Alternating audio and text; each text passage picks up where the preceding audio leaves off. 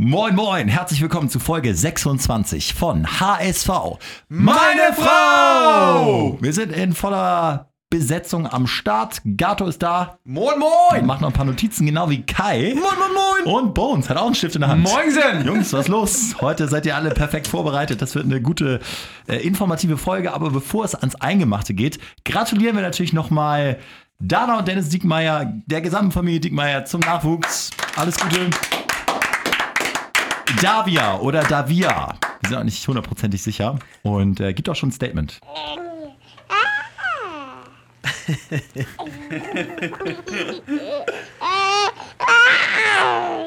Ja, also sieht gut Liebt aus, alles HSV. gesund. Sie meinte, sie liebt den HSV. Ja, richtig. Ist schon Mitglied. Das ist die Babyübersetzung von Gato. So, dann lass es mal. 1-3 verloren in Gladbach schon am Freitagabend. Oh, und bevor wir übrigens ans Spiel gehen, möchte ich persönlich mal was loswerden.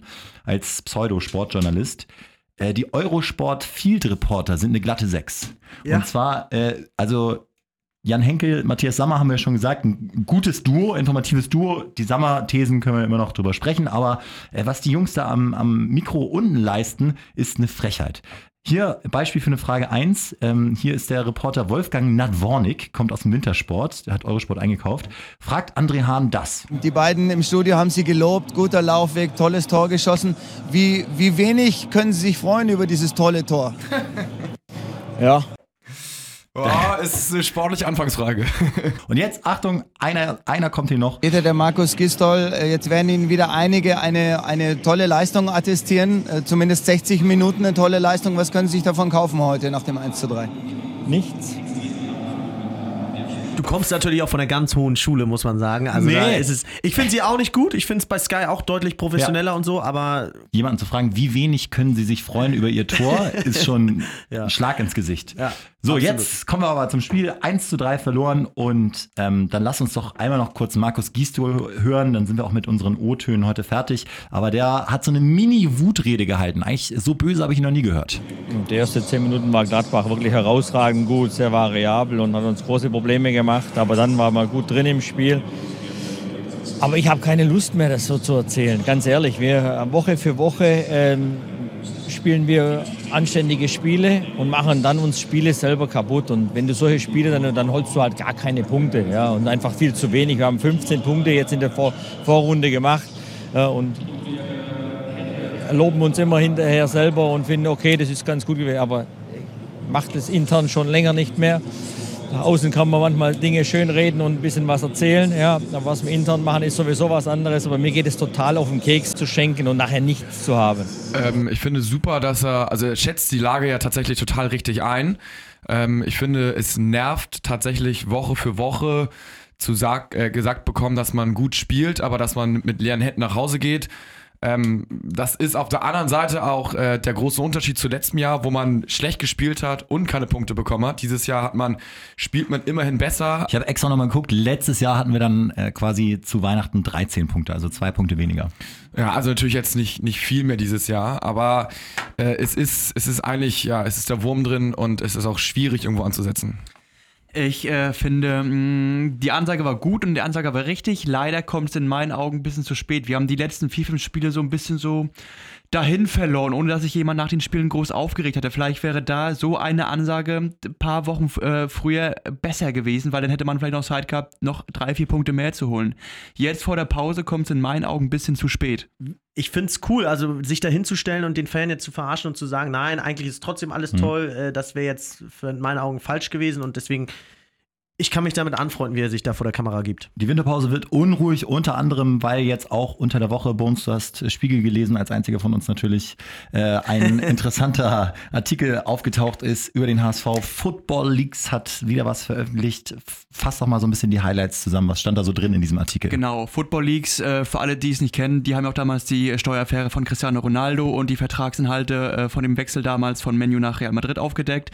Da sind diese Woche halt ähm, E-Mails, interne E-Mails des HSV, so Sommer 2016 aufgetaucht, wo es unter anderem um den Transfer Bobby Wood ging.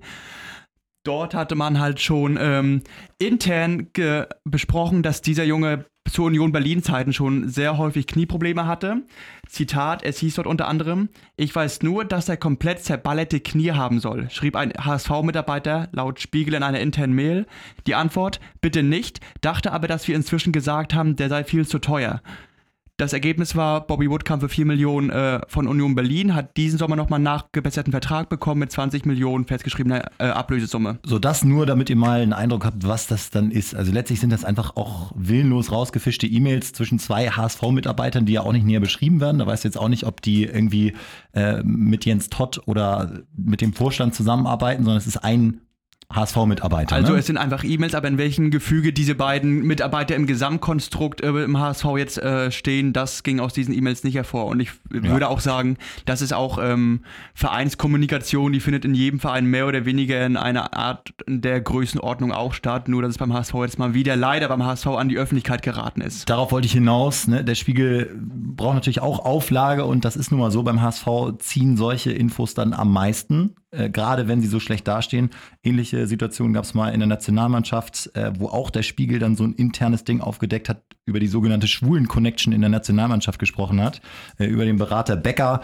Also ja. Wie seht ihr das? Ist das jetzt ein neues Chaos beim HSV oder ist das Also- tatsächlich die, der, der Wunsch nach Auflage? Ich finde das sogar noch relativ harmlos. In jedem Verein werden die tagtäglich eine Million Entscheidungen getroffen, dass da mal zwei Mitarbeiter irgendwie sich vielleicht nicht ganz sauber zu einer Entscheidung äußern. Ähm, Ist doch so gut, dass sie drüber reden, dass denen ja, das nicht so, egal ist. Also wird es, wie gesagt, in jedem Verein hundertfach noch geben. Kein Machen wir einen Haken hinter, würde ich jetzt sagen, das Thema nervt. Ich will auch nicht über Unruhe beim HSV reden, ne? wir ignorieren das lieber weg, sondern sprechen nochmal über äh, das Spiel selbst. Da gibt es ja immer noch Anhaltspunkte. Und zwar äh, spielt ja der HSV schwache 10 Minuten, dann irgendwie stabilisiert, 60 Minuten okay mit dem Höhepunkt nach der Halbzeit, wo man dann eher sogar noch wirklich am äh, 2-1 Führungstreffer war, bis zum Fehler von Papadopoulos und dann hat das Ganze da so ein bisschen seinen Lauf genommen.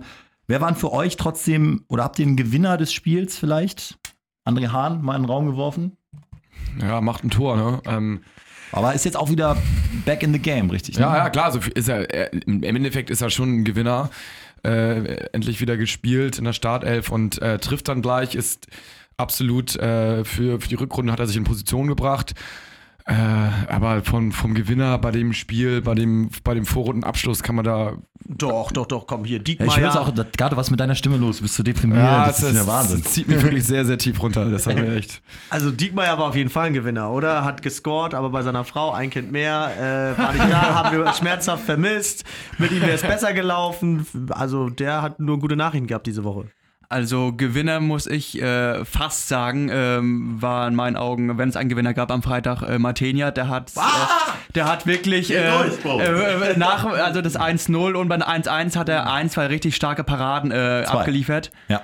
Und ähm, sonst gab es in, ja, wie gerade du meinte, also Hahn hat ein Tor gemacht, aber ähm, für 6 Millionen und dann machst du ähm, 13 Spiele und zwei Tore, das ist auch jetzt kein äh, Steckbrief, den ich mir ans, an die Haustür hefte. Gut. Wobei, ich finde noch Ekdal, dein geliebter Ekdal, weil Ja. da hat man so als einer der wenigen Spieler gemerkt, der beißt, der kratzt, war kurz vor Rot und äh, hat dann ähm, wenigstens gesehen, dass der sich energisch wehrt. Ekdal ist, aber ich lasse es jetzt auch, aber es ist äh, einer der wichtigsten Spieler, wenn nicht der wichtigste Spieler für den HSV. Trotzdem Bones, ich muss auf Martinia eingehen. Äh, ja, er hält zwei Bälle, einen, den er auch halten muss, der ist zentral, der Abschluss von äh, Raphael, dieser Kopfball. Und äh, dann hat er noch eine 1 gegen 1 Situation, wo er stark ist. Aber das 1-2 geht ins kurze Eck. Kannst du mir erzählen, was du willst? Das ist sein Eck. das ist dann aber auch wieder. Ähm, Und das ist auch nicht Pfosten drin, sondern es ist ein Meter Nee. innerhalb des Das Pfostens. ist aber auch wieder dann wieder der letzte Punkt einer Fehlerkette, die bei Papadopoulos begann, im Aufbauspiel unbedrängt den Ball in Gegners Füße spielen. Das sind halt so. Das war an dem Freitag leider nicht sein Abend. Über das Spiel zu sprechen, macht auch keinen Spaß mehr. Wir machen, wir machen an dieser Stelle einfach Schluss. Äh, bringt nichts. Gatto hat sich auch verabschiedet, hat sich schon zurückgelehnt. Ja. Und hören stattdessen Oh Mann, auf das, was Kai hier auf seinem Zettel geschrieben hat. Oha. Kurz, ja, Oha. Ich habe hier so ein klein, kleines Glas noch. Äh, stellt euch mal jetzt vor, das ist hier der Abschluss der heutigen Folge und ich glaube, es könnte ganz unterhaltsam werden. Ähm, es ist ein Bankett mit einer SV-Spiel. Es ist so eine Art Weihnachtsbankett nachträglich. Also statt der wilden These gibt es heute eine etwas längere Ausführung. also, lieber HSV, erstmal äh, frohe Weihnachten. Ähm, Frohe Weihnachten. Frohe Weihnachten. Ich hätte hier sehr gerne ein schönes Zeugnis ausgesprochen, aber mit äh, 15 Punkten und 15 zu 25 Toren zur Winterpause, das geht gar nicht. Das ist eine 5. Für mich sind dafür vier Parteien verantwortlich. Heribert Bruchhagen, Jens Todd, Gisdol und die Mannschaft, denn die bestimmen letztendlich das Ergebnis. Heribert vielleicht nur indirekt durchs äh, Umfeld, aber Gisdol und Todd und die Mannschaft direkt auf dem Spielfeld und am Spielfeldrand. Für mich ist das so, man hat hier einfach in der Hinrunde all over nicht die richtige Ansprache gefunden. Für mich sind Taktik und Fitness Basics, die jeder Verein, jede Mannschaft in der Bundesliga abrufen muss. Aber nur durch eine Taktik und nur durch eine Fitness wirst du nichts gewinnen, wenn du nicht immer hundertprozentig dein Potenzial rausholst. Und du hast es in dieser Hinrunde wie einen roten Faden gesehen. Immer wieder Unkonzentriertheiten, immer wieder individuelle Fehler. Ich sag ganz ehrlich, ich will keinen Aktionismus oder alles andere, aber ich möchte, dass jetzt gnadenlos, gnadenlos zur Winterpause alles hinterfragt wird, dass Jens Todd Brucher, Gisdol alle reine jede Nacht Überstunden schieben. Für mich muss es jetzt, muss jetzt folgendes passieren: Man muss jetzt Geld reinholen von aus der Wirtschaft. äh, Da kennen sich genug Leute gut aus. Es müssen schnell Transfers realisiert werden. Es müssen Verstärkungen auf entsprechenden Positionen geholt werden. Es ist nichts gegen Gisdol, aber Gisdol wird langsam auch genervt. Man muss damit rechnen, dass man nach den zwei Endspielen am Anfang der Rückrunde gegen, gegen Köln zum Beispiel, dass da der Trainer dann auch mal hinschmeißt. Man muss gute Leute in der Hinterhand haben. Und ich gehe nicht mit der Politik der ruhigen Hand von Heribert Bruchhagen, nur weil er äh, jetzt gesagt hat, das wäre besser für den Verein in die zweite Liga. Ein Jahr zweite Liga kostet zehn Jahre, um das vom Etat wieder aufzuholen. Mein HSV gehört nicht in die zweite Liga. Mein HSV gehört in die erste Liga. Und deswegen kann ich nur sagen, Überstunden, Jungs. Gibt's nur verhaltenen Applaus von Bruchhagen und Co. Ja, aber da muss ich in einigen Punkten echt vehement widersprechen. Erstmal ähm, plätschert es höchstwahrscheinlich nach außen dahin, was gut ist. Und intern hoffe ich und ich bin mir sicher, plätschert es nicht dahin. Und ähm, dann diese Unruhe für den Verein, äh, glaube ich, ist auch genau der falsche Weg. Ähm, ich denke auch, wenn man jetzt Aktionismus betreibt, also Veränderung äh, im äh, Präsidium, im Management, in der Mannschaft oder auch auf der Trainerbank, bringt immer Unruhe und bringt auch äh, nur bedingt kurzfristige Hilfe, wie wir ja in der letzten in den letzten Saisons gesehen haben. Dementsprechend äh, glaube ich aber, dass es äh, sehr, sehr schwierig wird, ähm, Ansätze zu finden, weil die Mannschaft spielt ja im Prinzip gut. Ähm, mein Ansatz wäre äh, tatsächlich, ähm, am Ende des Tages ist der Trainer dafür verantwortlich. Ähm, 15 Punkte sind zu wenig. Ähm, und die Mannschaft macht zu viele individuelle Fehler und hat keine Winner-Mentalität. Wenn ich Geld ausgeben würde in der Winterpause, dann würde ich nicht äh, zweimal 5 Millionen ausgeben für Spieler, sondern ich würde einmal 10 Millionen äh, für Tuchel ausgeben oder für einen anderen Trainer. Denn ich denke, mit einem guten Trainer hast du alle Spieler direkt auf einem höheren Level und hast du direkt äh, wieder die Motivation, die Antennen sind ausgefahren und äh, das stellt dann auch die individuellen Fehler ab und bringt diese Winner-Mentalität zurück. Was sagt ihr dazu? Schickt gerne mal eine Meinung äh, per Instagram, falls ihr uns da noch nicht folgt. At HSV, meine Frau, Podcast jetzt. Ne? Ja, wir sind ja auch bei Twitter aktiv, ne? Oh ja, Twitter auch. Schreibt mal, was ihr so denkt zu den relativ steilen Thesen heute. Vielleicht ja auch noch so ein bisschen im, im Zuge der Niederlage und äh, dann werden wir das demnächst mal auswerten, was ihr so sagt. Also haut rein, nur das HSV. HSV!